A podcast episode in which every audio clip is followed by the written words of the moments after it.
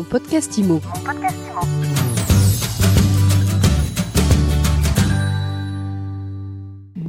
Bonjour et bienvenue dans ce nouvel épisode de mon podcast IMO, le podcast de MySuite IMO, le média qui vous fait du bien. Tous les jours, on décrypte l'actualité de l'immobilier, on répond aux questions que vous vous posez, que vous nous posez, et il y en a beaucoup ces derniers jours autour de la question des pré-relais. Alors justement, c'est le thème de l'interview du jour, et on va en parler avec Bruno Rouleau. Bonjour. Bonjour Ariane.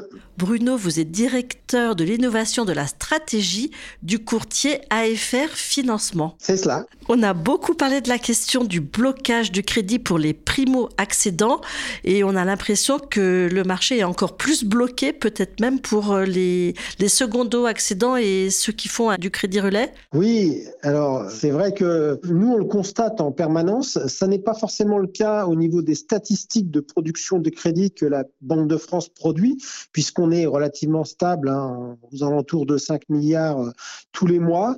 Néanmoins, euh, comme ce sont des volumes, on peut légitimement penser que ce sont plutôt des grosses opérations et que le nombre de dossiers lui-même est en repli, sachant que au quotidien, on est confronté à cette situation, c'est-à-dire des gens qui aujourd'hui pour certaines fois ont même des biens d'une certaine valeur et qui voudraient faire un relais en achetant un bien d'une valeur moindre ou identique, et on appelle ça un relais sec.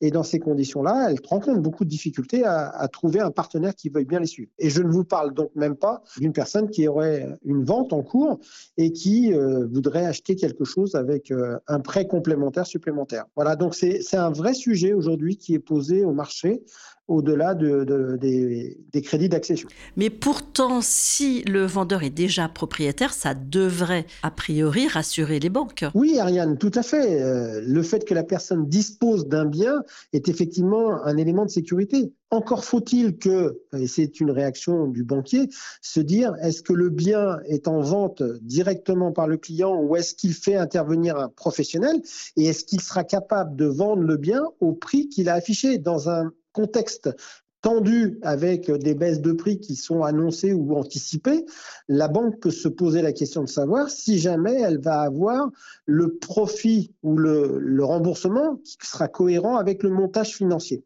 Donc ça, c'est le premier sujet.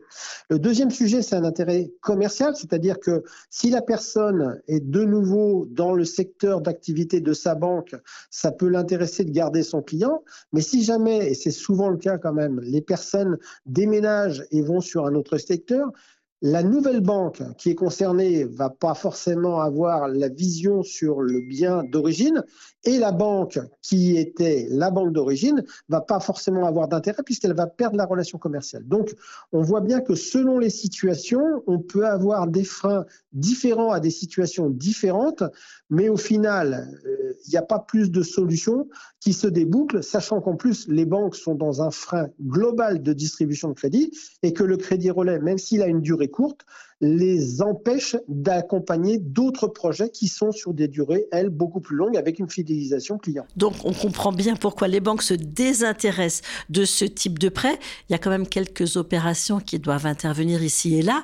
Et dans ce cas-là, on emprunte à quel taux? Aujourd'hui, on a des taux qui sont variables d'un établissement à l'autre on, va se situer dans une fourchette entre 3,80 et 4,50, 4,60 hein, selon les établissements bancaires sur ce type de prêt. La difficulté va résider principalement dans savoir si jamais la banque veut néanmoins accepter ou concéder ce, ce crédit. Alors, Clairement, si le client n'est pas déjà client de cette banque, il y a beaucoup de réticences et je vous ai expliqué les, motivations qui font que la banque euh, hésite.